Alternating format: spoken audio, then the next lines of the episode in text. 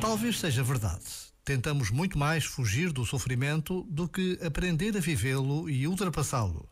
Se calhar é por isso que, em certos momentos, as nossas feridas, em vez de sararem, se agravam. Afinal, não há nenhum sofrimento que desapareça só por lhe virarmos costas, fazendo de conta que não existe.